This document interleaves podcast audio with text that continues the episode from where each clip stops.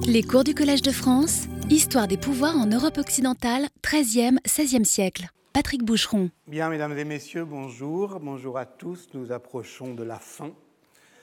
Voici le quatrième et dernier volet euh, consacré au cas euh, Bernabo et il sera temps la semaine prochaine de conclure euh, cette réflexion d'ensemble sur les fictions politiques. Comme disent les archéologues, le moment est venu de refermer, de refermer proprement. Il est aussi très avantageux pour un prince de donner de rares exemples de lui-même pour le gouvernement des choses du dedans, semblables à ceux que l'on raconte à propos de Messire Bernabo de Milan. Quand il en a eu l'occasion, lorsque quelqu'un fait quelque chose d'extraordinaire, ou en bien ou en mal, dans la vie civile, il doit choisir une façon de le récompenser ou de le punir dont on sera amené à parler écrit Machiavel dans De Principatibus, Le Prince, chapitre 21, paragraphe 9. Vous vous souvenez que c'est à partir de là qu'on a commencé euh, notre euh, traque du cas ou euh, des cas semblables à ceux que l'on raconte à propos de Messire Bernabo, simili a quelli che si narrano di Messer Bernabo. Il faudrait même peut-être plus précisément traduire ici au plus près du texte ce qui se narre de lui. Allez donc euh, chercher ce qui se raconte de lui, à partir de lui, à son sujet, mais au fond, d'une certaine manière aussi à son initiative. Et on avait euh, euh, vu ensemble que pour l'aller chercher cette ressource narrative, cette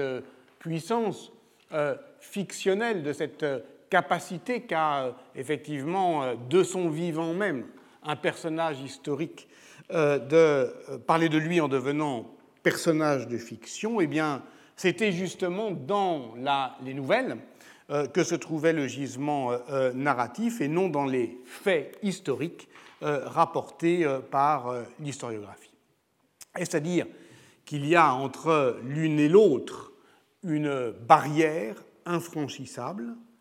Non, bien sûr, et c'est à tester euh, la frontière, à éprouver euh, sa fragilité ou sa porosité que l'on consacrera les propos euh, d'aujourd'hui. Je t'ai vu, Bernabo Visconti, nous t'avons tous vu à travers, vous vous en souvenez, les yeux de Pietro Azzario qui regardait ton monument funéraire, ou plus exactement cette statue équestre qui allait le chevaucher après ta mort. Au moment où elle était, non pas capturée par l'Église, mais sur la place, au moment où, euh, par avance, il avait construit ce qui allait euh, effectivement euh, surmonter et chevaucher son monument, eh bien, Azario, avant 1363, en avait déjà saisi la description. Pietro Azzario écrit l'histoire, ou plus exactement,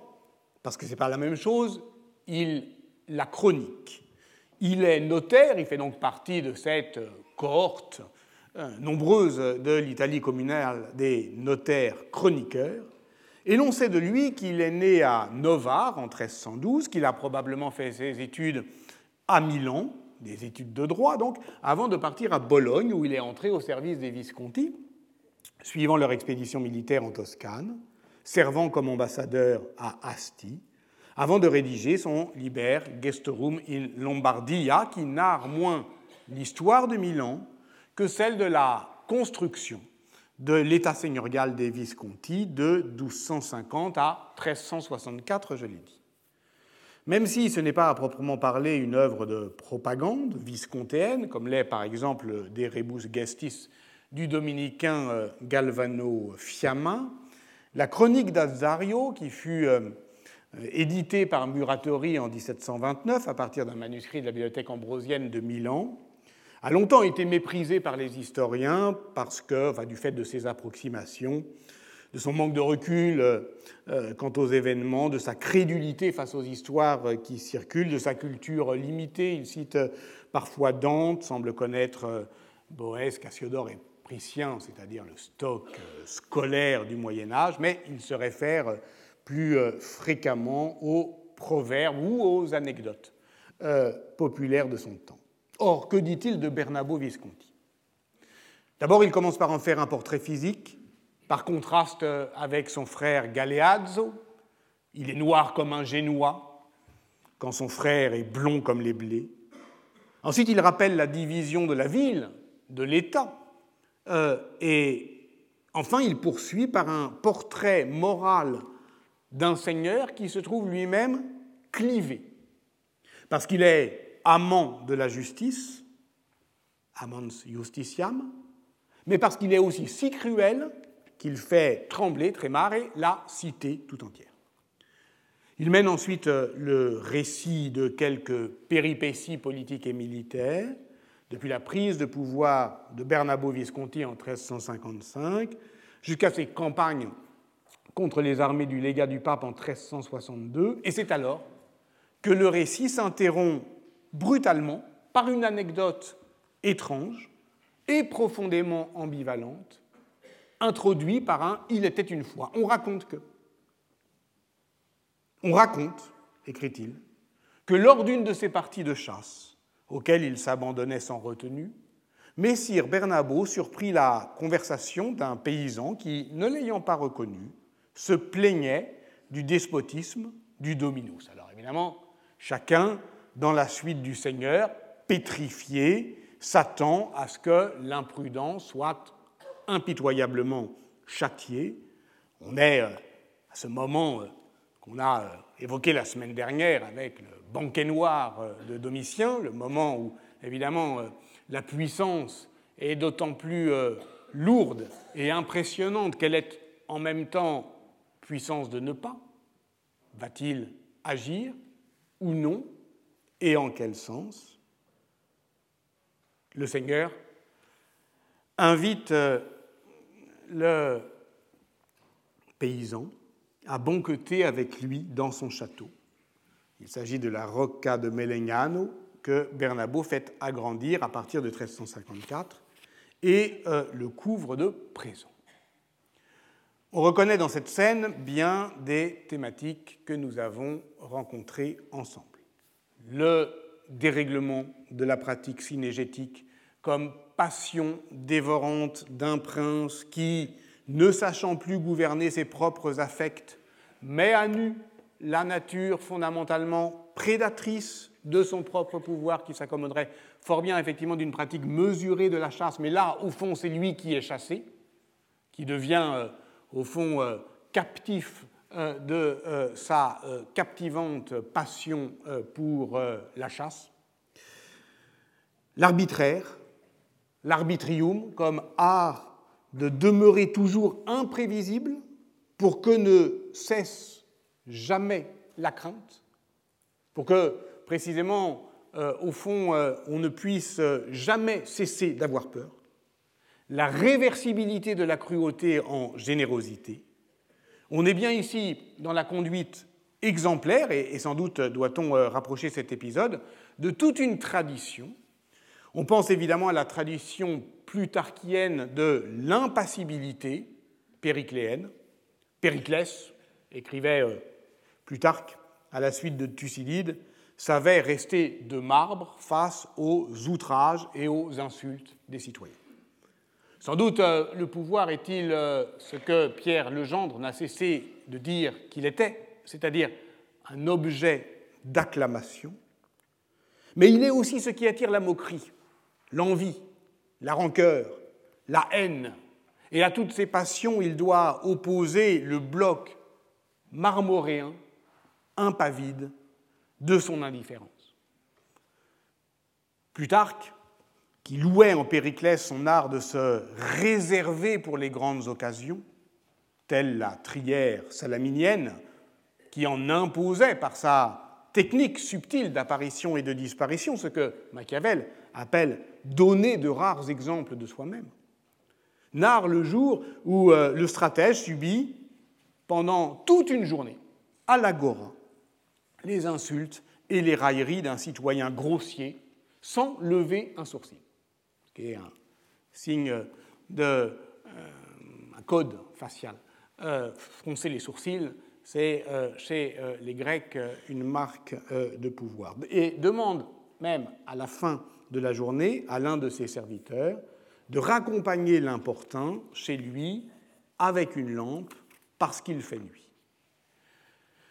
Comme l'a montré Vincent Azoulay, cette attitude imperturbable n'est d'ailleurs pas sans risque en régime démocratique où se draper dans sa dignité peut être compris comme une offense au peuple et où donc euh, on peut même se poser la question de savoir si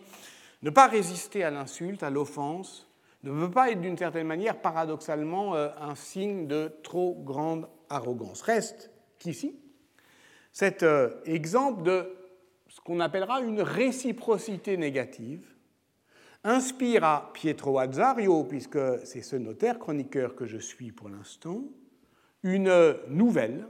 qu'il loge à l'intérieur de sa chronique et qui prouve que non seulement Bernabo Visconti devient de son vivant même un personnage de fiction, puisque on est, je le répète, au plus tard en 1463, il meurt en 1485, sans attendre donc qu'il s'inscrive dans cet euh, horizon incertain qu'on a appelé ensemble le passé récent, mais que cette novélisation du réel, d'un réel historique, contamine ensuite le récit historiographique qui l'intègre et le fond dans son déroulé narratif. Car l'épisode de Melegnano se transmet ensuite au Lamenti, rédigé, comme vous le savez, après la triste mort de Bernabo en 1385, emprisonné dans sa geôle par son oncle Gian Galeazzo Visconti, et dont on a vu ensemble également, c'est le moment de la récapitulation, qu'ils avaient à la fois, ces lamenti, une valeur commémorative, consolatrice et juridique, puisqu'ils reprenaient des éléments de récits, des témoignages, des histoires, des anecdotes qui était intégré dans l'acte d'accusation que Gian Galeazzo Visconti euh, euh, euh, produit pour justifier l'assassinat de, de, son neveu et qui est, tout ce tas d'histoires, eh bien, son récent éditeur scientifique, Marco Limongelli, les appelle des pseudo-nouvelles. Elles le sont doublement parce que c'est ce qui advient. Hein, on a vu ensemble ce qu'était euh, le rapport entre la nouvelle et la novelleté, et ces événements, euh, ces éléments nouveaux, comme on dirait en droit euh, aujourd'hui, eh bien, créent la possibilité d'un récit de nouvelle. Et c'est cela aussi qu'on voit déjà à l'œuvre chez Pietro Azzario. Dernière remarque. Si L'évidente rupture de ton qui marque son insertion dans le récit d'Azzario trahit son origine fictionnelle. La question est de savoir comment s'opère la suture. Euh, au moment où il arrête son récit, nous sommes en 1361 ou 1362. Et puis il reprend, justement chronologiquement, un peu en arrière en 1361 par une description des ravages de la peste à Milan, qui aurait, dit-il, fait 77 000 morts, ce que euh, les démographes euh, ne contestent pas absolument parce que euh, la capitale lombarde a été très, assez relativement épargnée, disons par la grande mortalité de 1348, du fait peut-être d'ailleurs de mesures euh, prophylactique très énergique et très euh, rapide, mais euh, le fait qu'elle est relativement épargnée, hein, je dis bien relativement par rapport à la saignée démographique de Florence, la rend évidemment démographiquement plus vulnérable aux résurgences pesteuses des années suivantes. Et c'est d'ailleurs intéressant de voir que c'est plutôt en 1361 que euh, ce récit, dont on a vu ensemble qu'au fond, euh, il ne décrivait pas la peste, mais qu'il l'écrivait, euh, en somme, chez les Milanais se trouve. Donc on retrouve ce lien bocassien, proprement, hein, un peu mystérieux, mais manifestement très puissant, entre l'appétit d'histoire et la tyrannie de la mort. Et voilà pourquoi j'ai sans doute tort de parler de contamination de l'histoire par la fiction. Cet imaginaire de la contagion de la fable joue ici de cette fausse évidence bocassienne, puisque dans le Décaméron, on se raconte des histoires pour retarder le moment de mourir, pour accomplir ce bon léger de Guido Cavalcanti qui, prenant appui, vous vous en souvenez, sur le tombeau, saute légèrement du côté des vivants et laisse les autres comme morts face à la légèreté du conteur.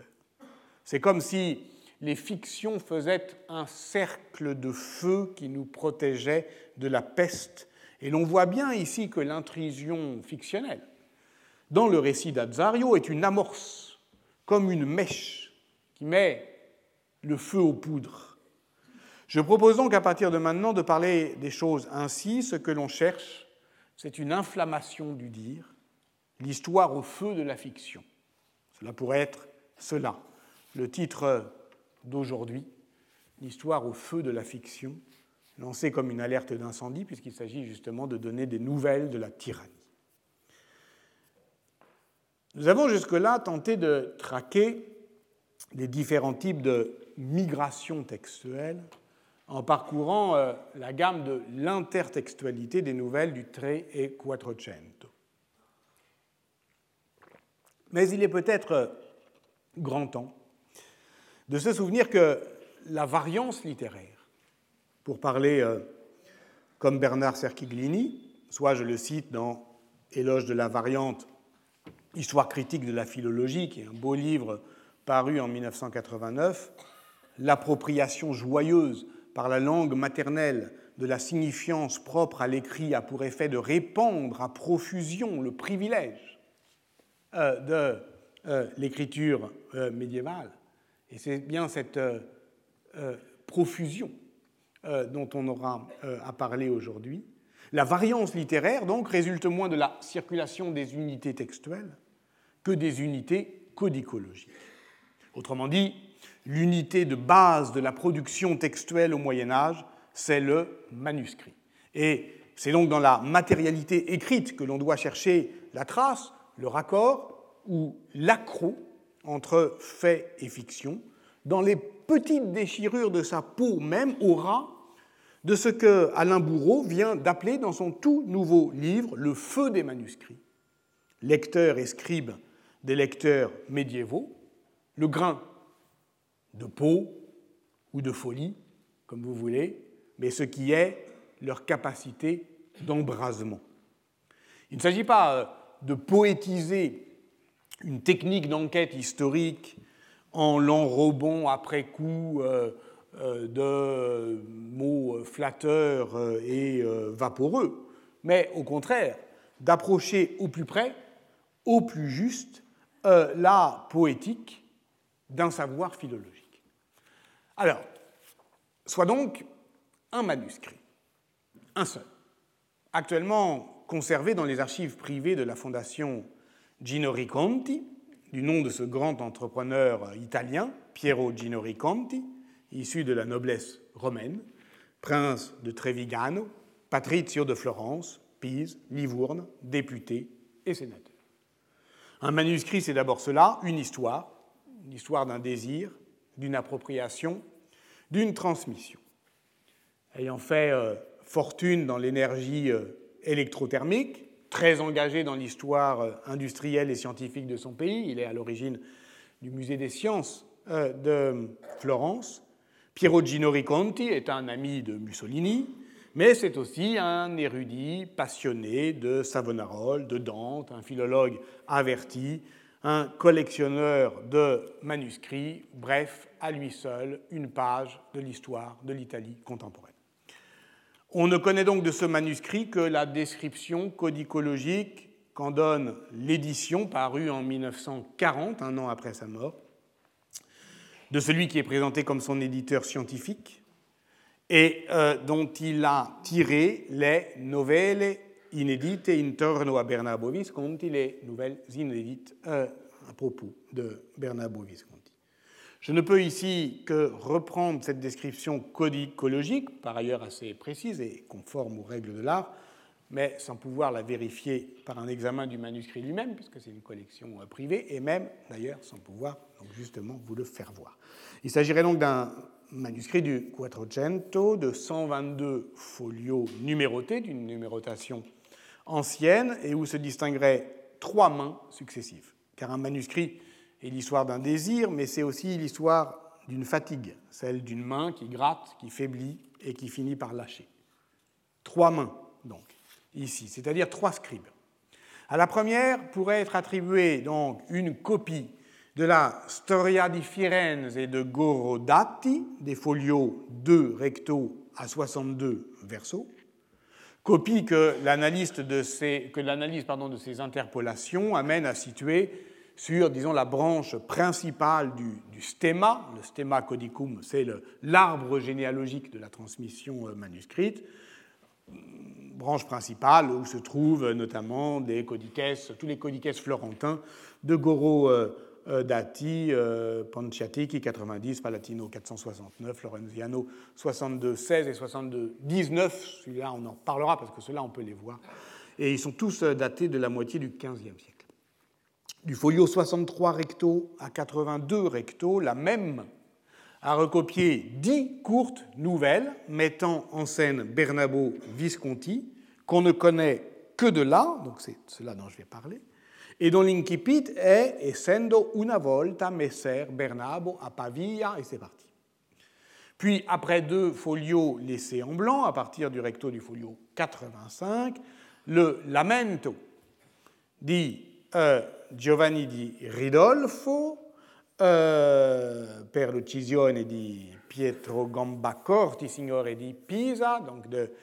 Pietro Gambacorti, seigneur de Pise 1392, qui est un court lamento euh, qui se trouve édité dans le recueil d'Antonio Medine, qu'on a manipulé virtuellement ensemble il y a deux semaines. Euh, lamento suivi de 15 vers du Quadireggio, qui est un vaste poème épico-didactique de Federico Frezzi, qui est l'évêque de Foligno, vers consacré lui aussi euh, à euh, la trahison de Jacopo da Piano, puis des extraits d'un petit livre de Manetto Ciaccheri, connu pour sa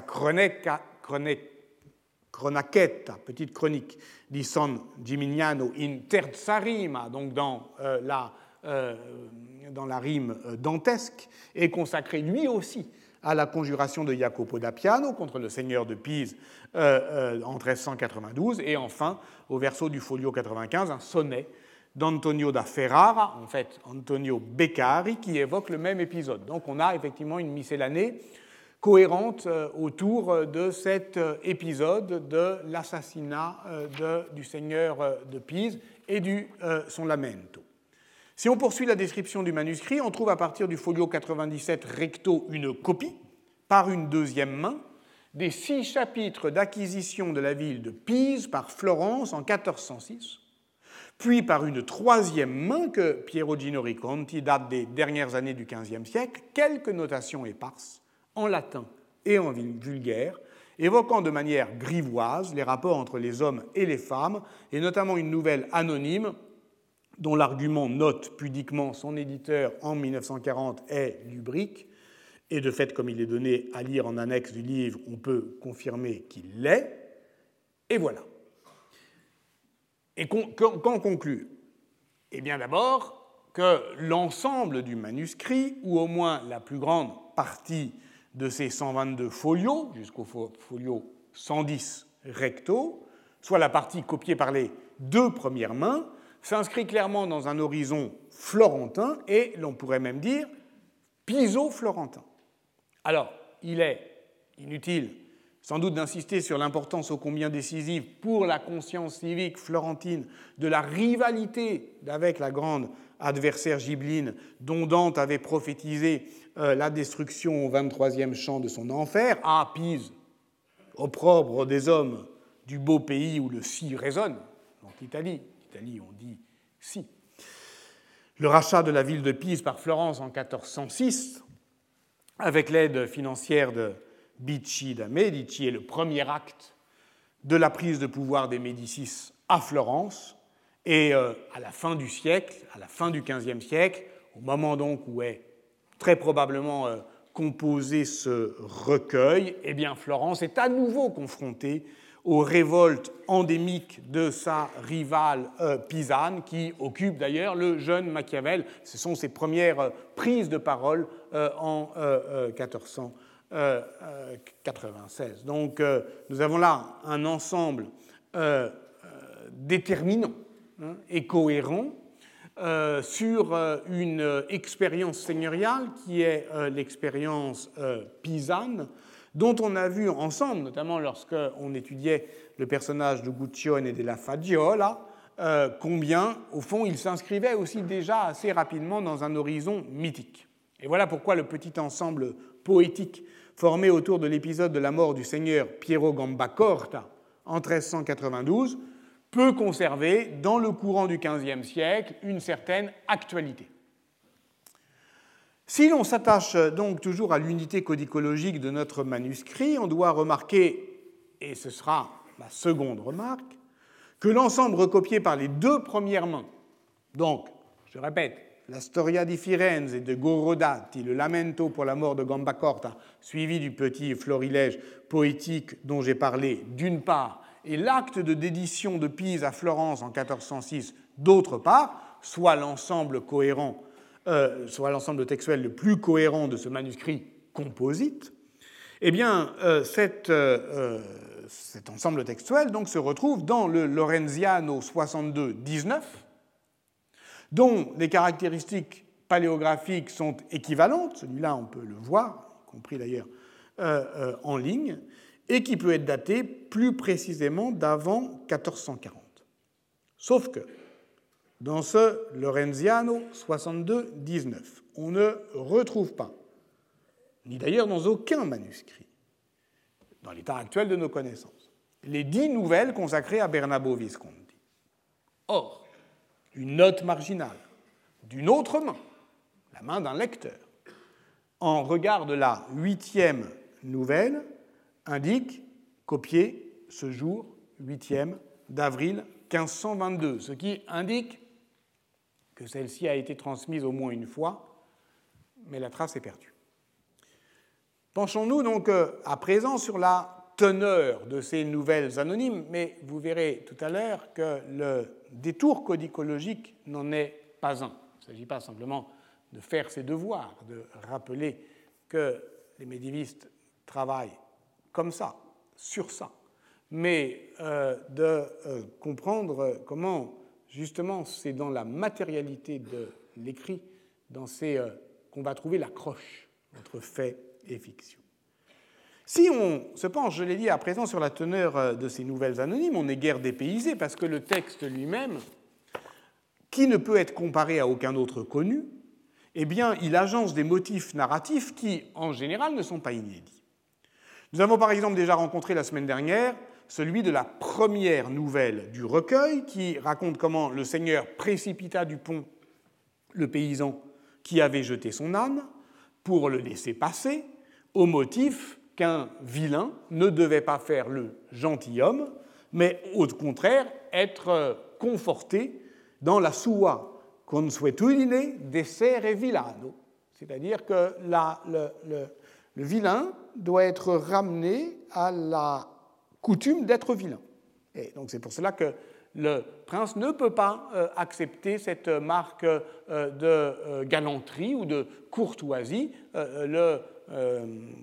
vilain jette son âne, on jette le vilain avec son âne. cette histoire se trouve dans les Ghiribizzi de Rofia, dans les facéties de Domenici, avec quelques variantes. Mais il n'est évidemment pas raisonnable de penser que notre manuscrit orphelin puisse en être la source. C'est donc que nous tous puisent à une source commune, anonyme ou plutôt collective. Même chose pour la deuxième nouvelle, où Bernabo est incommodé par les vents que lâche sa femme au lit, alors là on est plutôt euh, dans Camelot, ainsi que les nouvelles 5 et 7. Dans la première, le Seigneur fait crever euh, un œil à ses arbalétriers pour qu'il puisse mieux viser. Dans la deuxième, il châtie un vieil homme pour avoir trébuché hors des limites de la ville.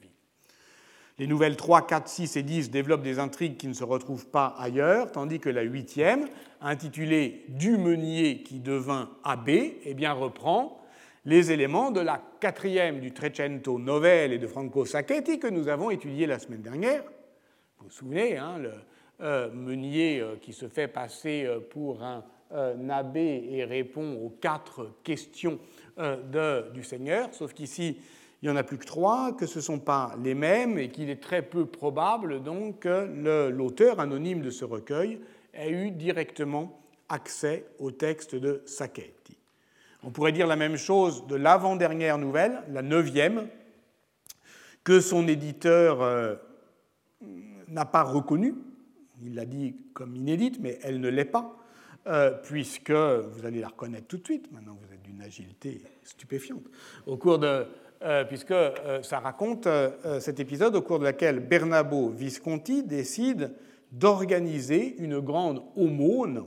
pour les pauvres de Dieu à la basilique tient Sant'Ambrogio de Milan. Donc il fait dresser euh, un banquet pour nourrir et vêtir euh, les pauvres. Et c'est alors que les conseillers lui rappellent qu'il y a toujours de faux pauvres qui se glissent dans la foule des indigents. Partout en Europe, au milieu du XIVe siècle, comme l'ont montré les travaux euh, classiques de Bronislaw Geremek, puis plus tard euh, ceux du sociologue Robert Castel, les lois des pauvres traquent impitoyablement les pauvres honteux, les faux mendiants, comme si effectivement euh, euh, le vrai problème de la charité, c'était que certains puissent en profiter indûment. Évidemment, de telles choses, de telles obsessions ne nous regardent plus. Enfin voilà, c'était à ça qu'on pensait et qu'on pensait obsessionnellement euh, au Moyen Âge. Donc voilà, au moment où on dit, mais tu sais, tu donnes à manger à tout le monde, mais il y en a peut-être qui, euh, euh, qui n'en ont pas besoin, alors d'accord, il comprend, il met tout le monde nu, il brûle les nippes des misérables et on récupère les pièces d'or et d'argent cousues dans les haillons. Les plus attentifs d'entre vous se souviennent peut-être que j'ai déjà raconté cette histoire. C'est la nouvelle 84 du Novellino, le plus ancien euh, des euh, euh, recueils, fin XIIIe, dont le protagoniste était alors Ezzelino da Romano. La chute en était aussi brutale que la réputation du tyran de Vérone et de Padoue était, depuis le Duecento, terrifiante. On en fit un tas auquel on mit le feu, on y trouva de l'or et de l'argent pour une valeur bien supérieure à la dépense, puis on congédia tout le monde, ce qui prouve effectivement qu'on peut toujours effectivement se faire euh, de l'argent, plus euh, que euh, celui qu'on peut donner aux pauvres en les volant. Le fait qu'une beffa de Zellino da Romano soit réattribuée à Bernabo Visconti est en soi hautement significatif, et ce d'autant plus qu'une tradition lombarde raconte que Matteo Visconti, le grand-père de Bernabo et Can Grande della Scala, que je ne vous présente pas, s'était retrouvé en 1318 à Soncino sur la tombe d'Ezzelino qu'ils avaient alors vénéré comme un saint homme pour sceller leur alliance gibline. Ici, Bernabo ne se contente pas de congédier tout le monde, il bannit les faux mendiants et ils redistribuent leur argent aux vrais pauvres pour qu'ils puissent doter leurs filles. Et de ceci,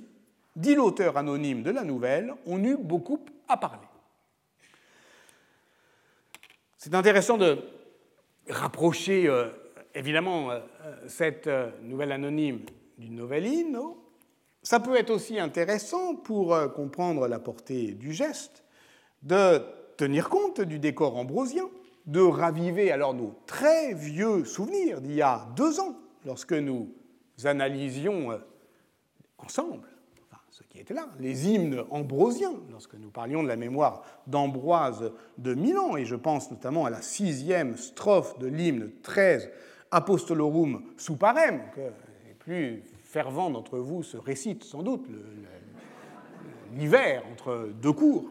et qui célèbre le martyr de, de Laurent, développant le thème biblique des pauvres considérés comme le trésor de l'Église. Je vous rappelle que, sommé par son persécuteur de lui livrer les biens de l'Église, Laurent, archidiacre du pape Sixte, se livre à une ruse pieuse en se présentant au prêteur accompagné d'une troupe de gueux en disant Voici le trésor de l'Église.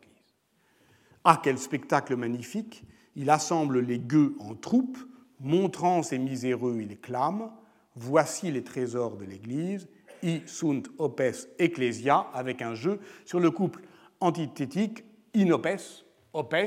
ça, c'est un des traits d'humour religieux qui nous échappent peut-être un peu, mais les premiers farceurs sont les saints, et en particulier pour euh, euh, euh, supporter leur propre martyr. c'est intéressant parce qu'on peut lire dans le De Officiis d'Ambroise un récit très comparable du stratagème de Laurent qui s'achève sur l'apostrophe suivante, I sunt tesori ecclesiae, et ce passage intervient dans un contexte polémique très précis, puisque l'évêque se justifie alors d'avoir pris la décision de faire fondre les objets précieux de son Église pour racheter des catholiques capturés par des barbares. Or, la décision euh, suscite l'hostilité de la cour, parce que sans doute les donateurs ne voient pas d'un très bon œil qu'on fasse disparaître la preuve de leur générosité. Euh, donc la légende de Laurent permet à Ambroise d'affirmer que les véritables trésors de l'Église sont les pauvres, les pauvres qu'elle secourt. Et alors la miséricordieuse dépense des richesses matérielles est en somme la forme ultime de la thésaurisation. C'est absolument, je, pense que effectivement cette euh, reprise, euh, parce qu'on est justement, et l'anonyme le dit, à la dans la basilique de Saint-Ambroise, ramène tout ça. Vous voyez que l'analyse textuelle, elle met plutôt sur la piste d'une transmission orale d'un recueil de contes sur la base d'une tradition collective dont on serait bien en peine de dire si elle est populaire ou savante. Elle est à la fois populaire et savante, je viens d'en parcourir toute la gamme, mais au fond, que l'on peut euh, euh, rassembler ou euh, dont on doit rendre compte dans une démarche dite folklorique, hein, où les motifs narratifs peuvent demeurer et les noms varier. Mais reste à comprendre l'articulation entre le récit historique porté ici par Gorodati et cette veine narrative. Et c'est là où le manuscrit, dans sa matérialité écrite, peut nous aider parce qu'il existe une articulation qui est strictement codicologique. Revenons donc au manuscrit, à la manière dont les nouvelles succèdent à l'histoire, de part et d'autre, donc, de ce blanc du folio 63. L'histoire s'arrête brutalement, donc l'histoire, la storia di Firenze de Gorodati,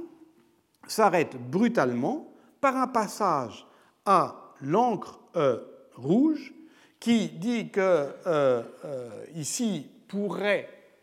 se intervenir si tratta alcuna cosa di Messer Bernabo de suoi notabili, qu'on pourrait dire ici, mais qui, au fond, vaudrait un libro percé. Et à ce moment-là, ça vaudrait un livre en soi. Et à ce moment-là, il y a une un renvoi au folio 6, et que lit-on euh, au euh, folio 6 euh, Effectivement, pareil, les, ce que l'on dit de Bernabo vaudrait un livre en soi, un livre percé, et de cela, on ne peut rien dire. Est-ce à dire que Gorodati, qui ou son copiste, qui à un moment-là, à ce moment-là, en rouge, dit qu'ici pourrait s'insérer un livre en soi, disant les choses que l'on dit sur Bernabo, est-ce à dire que Gorodati, l'historien, aurait réservé lui-même, pour ne pas nuire à la composition rhétorique de son histoire, réservé ce lot d'histoires détachées de l'ensemble C'est peu probable. Et pourtant, c'est ce que donne à voir le manuscrit. Et le discours historique de Gorodati ne dément pas l'impression d'ensemble que donne la lecture des nouvelles. Alors, rappelons que Gregorio Dati, dit Gorodati, né en 1362, mort en 1435, est un marchand florentin actif dans le commerce de la, soie, qu'il fait beaucoup d'affaires, notamment euh, avec Valence et Barcelone, qu'il est engagé dans la vie de la cité, qu'il a écrit un journal reprenant la structure des Ricordense, où il consigne donc les affaires privées, cinq femmes et 26 enfants tout de même, distinct de son Libro Segreto, qui consigne ses affaires commerciales, et une Storia di Firenze, qui, sous forme dialoguée, expose l'histoire de sa ville de 1380 à 1405. C'est une historia, et non pas une chronica, ce qui suppose, pour celui qui écrit, une mise en ordre des événements au fil d'une conception orientée de l'histoire. Dati n'est pas un humaniste comme Salutati ou Leonardo Bruni, mais il adopte en tout point la lecture idéologique de la laudatio de ce dernier, c'est-à-dire que la Storia di Firenze, probablement composée en 1409, exalte la Florentina Libertas en narrant le conflit entre Florence et Milan. Il y a pour lui, dans l'âme des Florentins, une disposition particulière qui les indemnise du risque de la tentation tyrannique et les rend invulnérables. Je cite, je traduis, ils ne doutèrent jamais qu'ils ne seraient pas vaincus ou soumis parce que leurs âmes sont tellement contraires et adverses au duc de Milan qu'ils n'auraient jamais pu le consentir. Le consentir. Comme le fait remarquer Luciano Pifanelli, cette expression apparemment redondante, contraire et adverse, que l'on retrouve en latin dans les documents de la chancellerie florentine des années 1420, contra ed adversus ducem Mediolani, dédouble le conflit territorial et politique d'une opposition de principe, contraire et adverse. C'est-à-dire, c'est une réduction idéale typique. Et c'est ce dédoublement qui rend la commune éternelle. Elle ne peut pas mourir puisqu'elle est à la fois elle a à la fois un corps mortel territorial et un corps immortel idéologique. Parce que la Florentina Libertas est la liberté de tous. Et parce que, euh, justement, euh, on peut être deux fois contre les Visconti, alors qu'eux-mêmes, eux-mêmes, eh bien, au contraire, le prince, je cite Gorodati,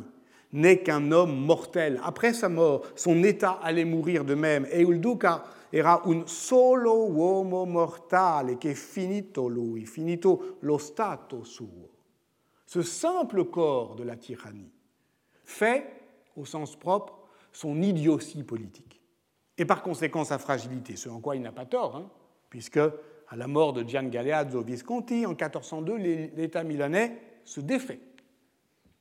puisqu'il était fondé sur des liens contractuels. Après, on le refait, mais il se défait à la mort du prince. Et Bernabo Visconti, lorsqu'il écrit son Historia di Firenze, Gorodati, reprend évidemment sa réputation de cruauté, mais la sortie d'une remarque plus surprenante sur les œuvres de justice et les choses mémorables de ce Seigneur qui devrait, dit-il, lui valoir la grâce de Dieu. Car telle était sa miséricorde qu'il punissait plus sévèrement pour une même faute le riche et le puissant que le pauvre. Ce que, d'une certaine manière, les nouvelles disent. Il faisait montre d'un sens de la justice, nous dirions ici de l'équité, dont on pouvait croire qu'il lui était naturel.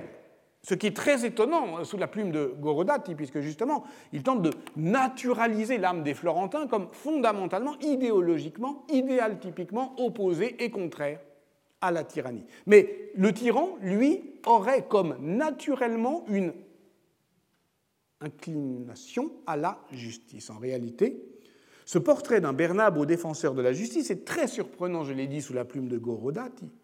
intransigeant pour fondeur de la tyrannie milanaise, convaincu que seule la liberté florentine peut garantir le bien commun, c'est-à-dire que son âme florentine, qu'il disait immunisée contre le consentement au pouvoir autoritaire, se trouverait faillée, et que cette brèche serait précisément la puissance narrative d'une seigneurie, comme si ce qui rendait attirant le tyran, c'était bien, une fois encore, sa puissance fictionnelle. Ce qui fait, ce qui faille le récit, ce qui effectivement l'ouvre, l'offre, le brèche, c'est effectivement, c'est justement euh, euh, ce passage euh, à la fiction, qui chez Pietro Azzario, comme, Pietro, comme chez Gorodati, est effectivement un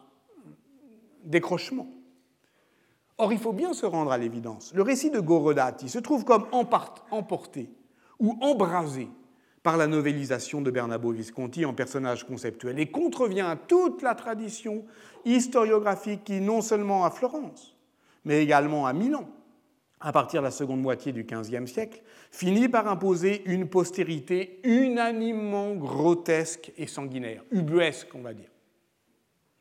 On en parlera la semaine prochaine. C'est le cas de Bernardino Corio, le grand historien des Sforza, qui écrit sa Storia di Milano à partir de 1503 et décrit Bernabo comme sujet à la fureur, sévère dans ses jugements. C'est le cas de Paolo Morigia, qui résume en quatre mots le verdict sans appel de la postérité à la fin du siècle, 1595, superbe, furieux, cruel et luxurieux.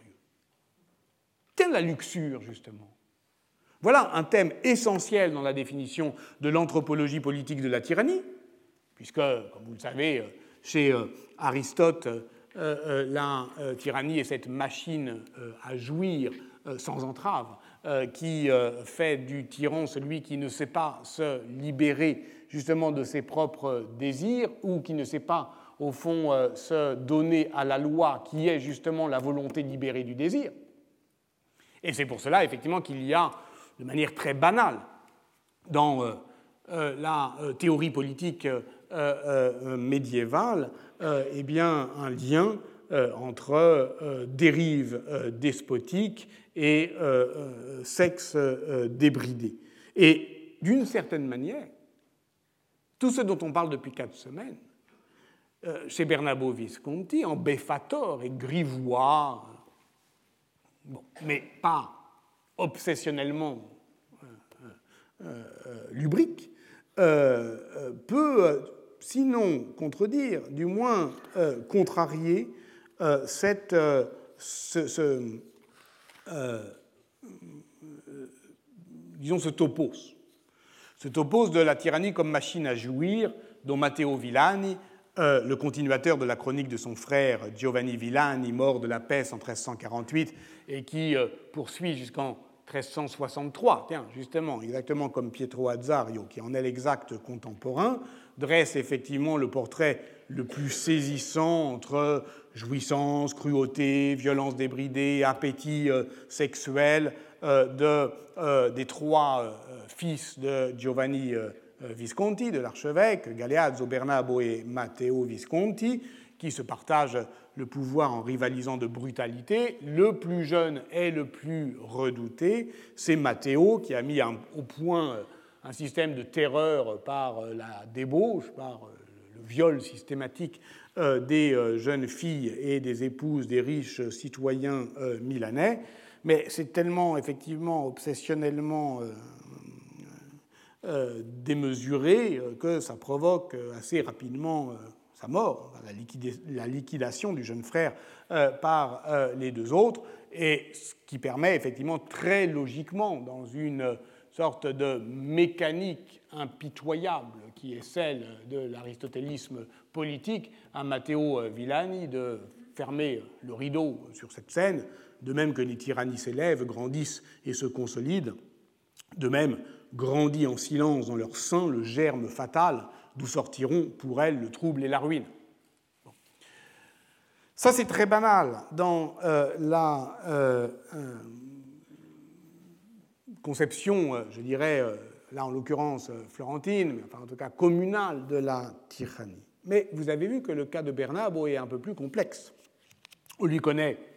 bien évidemment de nombreuses maîtresses, euh, mais il n'en forme pas moins avec son épouse Regina della Scala un couple politique au sein duquel les rôles sont plus ou moins euh, distribués. Il a 15 enfants légitimes, peut-être 20 enfants illégitimes, mais reconnus, ce qui lui permet de mener une politique matrimoniale très active, hein, en donnant ses filles légitimes très richement dotées à des alliances princières de dimension européenne. Tadea épouse Étienne III, euh, duc de Bavière, Verde Léopold III d'Autriche, Valens à Pierre II de Lusignan, roi de Chypre, tandis que ses filles illégitimes, Ricorda, Enrica, Ginevra, Elisabetta, épousent des comtes d'Otière de premier rang. L'une d'elles, Bernarda, qui est née en, 1500, pardon, en 1353 d'une union avec l'une des maîtresses de Bernabo, Giovanola Montebretto, fut mariée en 1367 avec un chevalier bergamasque bien plus âgé qu'elle, euh, nommé euh, Giovanni Suardi, et apprenant en janvier 1376 euh, qu'elle entretenait une relation adultère avec un certain Antoniolo Zotta, son père décida de l'emmurer vivante dans une des tours de la Roqueta de la Porta Nuova et de la laisser mourir de faim. Bon. Scène dantesque, s'il en est, qui renvoie au supplice du Golin, évidemment. On raconte alors que jusqu'à sa mort, le fantôme de Bernarda vient cogner à lui de la maison des Visconti, et cette légende populaire, qui apparaît sans doute à la fin du XVe siècle, connaît de très nombreux prolongements folkloriques jusqu'au XIXe siècle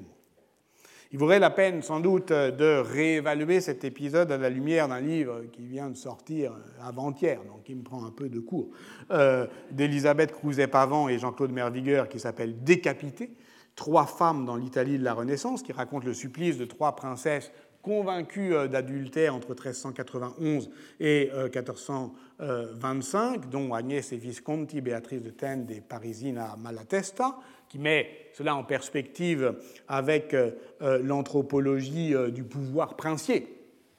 dont, qui,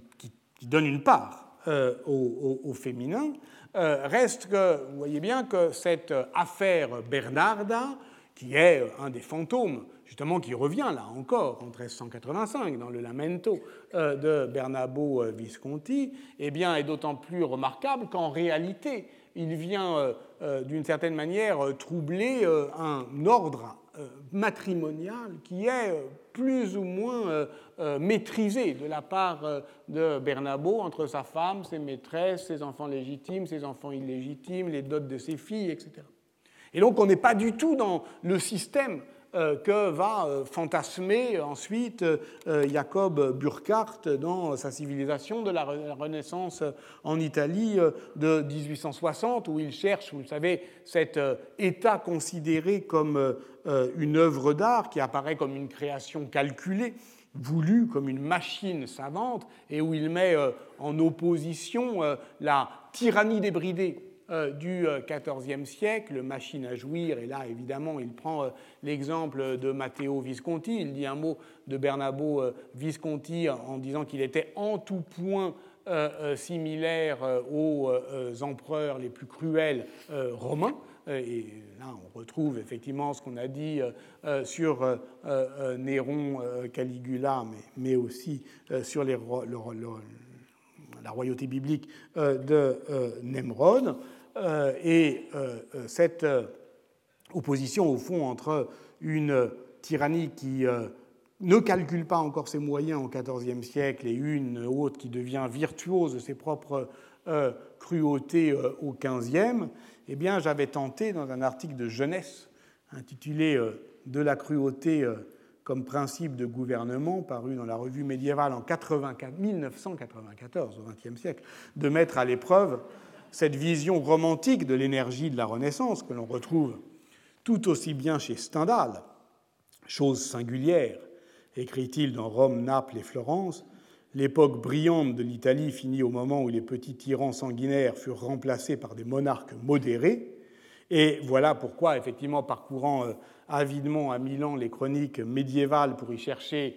non seulement le récit des méfaits de ces petits tyrans qu'il trouvait intéressants comme Walter Scott, mais aussi à nourrir donc ses chroniques italiennes et son histoire euh, de la peinture en Italie. Stendhal était un bon guide, me semble-t-il, pour regarder cette Italie princière au miroir du romantisme français. C'était sans doute moins se complaire dans l'admiration fiévreuse de ce que Stendhal appelait la patrie de l'énergie, sans doute par opposition à la veulerie de son temps, euh, que de repérer justement un écart qu'on trouve tout aussi bien chez Musset ou chez Hugo entre deux devenirs possibles de la souveraineté politique, puisque ce qui est désirable au fond dans la tyrannie, ou du moins attirant, c'est l'affirmation d'un pouvoir distant et détesté. Et telle est euh, l'une des bifurcations essentielles de l'histoire des pouvoirs en Europe occidentale, de part et d'autre, de ce miroir politique dressé entre la France et l'Italie et dont Patrick Gilly s'est fait l'historien avisé. Il a montré comment la théologie politique de l'incarnation monarchique, dont on a vu l'année dernière qu'elle s'inscrivait, me semble-t-il, dans une métaphore rectrice qui est celle de la société eucharistique, cette euh, théologie se pensait contre ou tout contre une tyrannie qui travaillait à se faire craindre et non aimer. Ainsi, il écrit effectivement Christine de Pison, l'italienne de la cour de France, dans son livre de mutation de fortune. L'un avait nom Galliache, Galeazzo, l'autre Bernabo, on nommait que l'on craignait plus qu'on aimait. On peut même donner un nom à cette terreur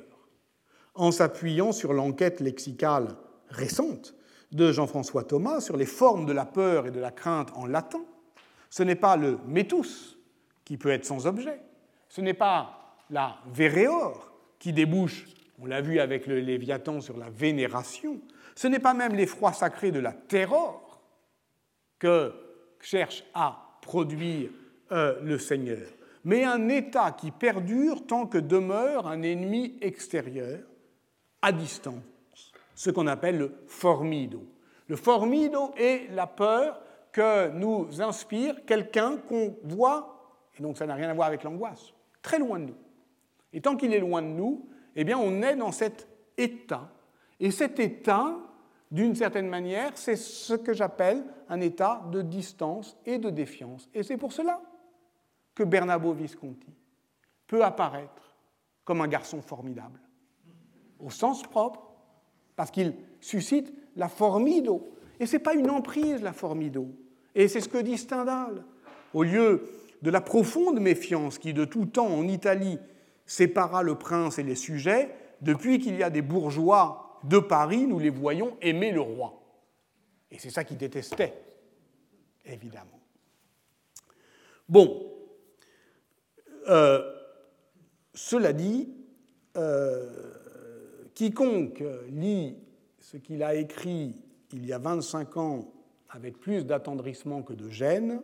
ne mérite pas beaucoup de considération. Donc je ne vais pas dire que cet article et ce coup d'essai n'était pas un coup de maître.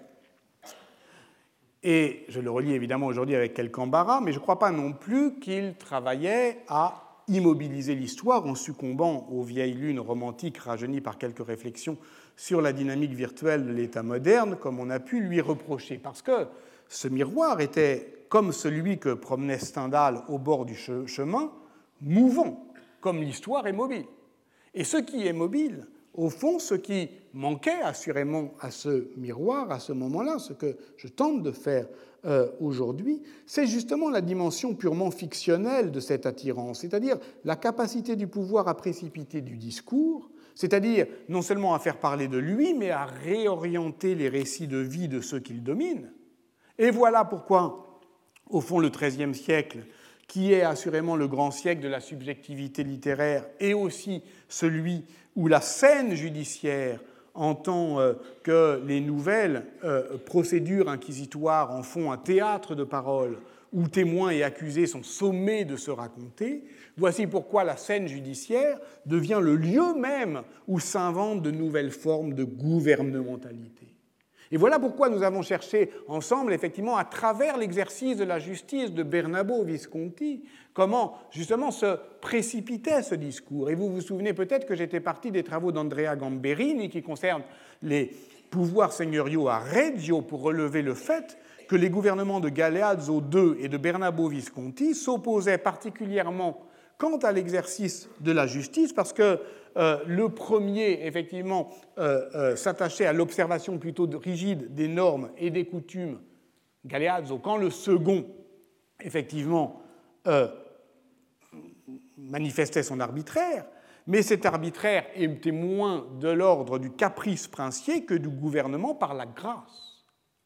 Car ultimement Alfio Natale a montré que les suppliques de la chancellerie viscontéenne connaissaient sous le gouvernement de Bernabo une mutation diplomatique décisive qui confère à la grâce seigneuriale une expression solennelle et curiale. À l'inverse, le notaire et chroniqueur Pietro Azzario insiste sur le fait que Galeazzo II ne recevait jamais ni requête ni pétition. Or, la confrontation entre ces deux styles de gouvernement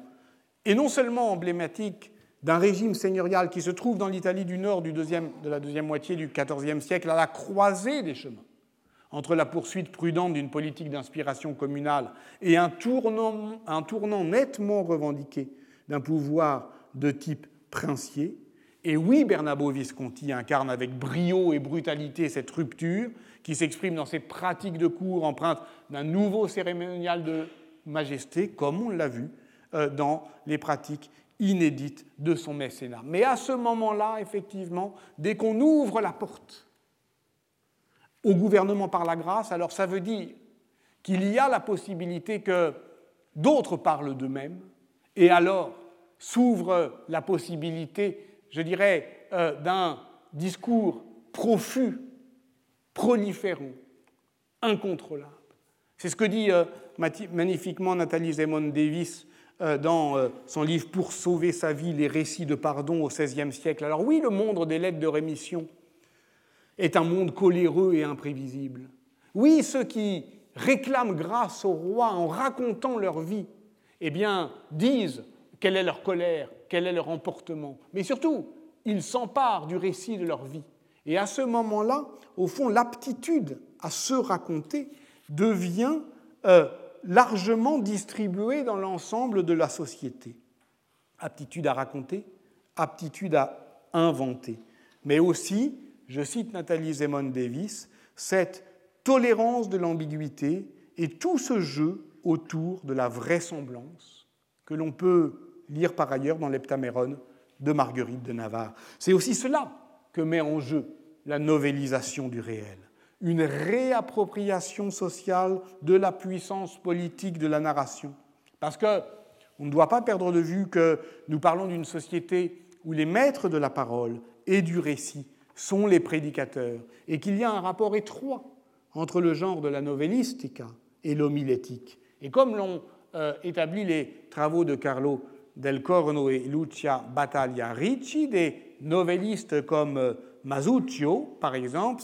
Salernitano, parodient explicitement les grands prédicateurs, la narration exemplaire euh, de Bernard d'Ancienne. Et lorsque la nouvelle redevient moralisante et édifiante au XVIe siècle, elle ne fait que réactiver une de ses potentialités. Mais pourquoi Machiavel en a écrit une de nouvelle Belphégor? Et pourquoi lorsque,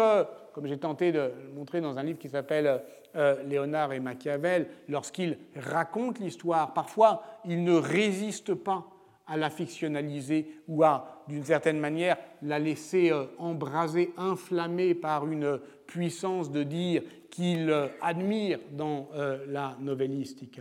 Et pourquoi se lâche-t-il aussi en 1320 avec la vie de Castruccio Castracani petit seigneur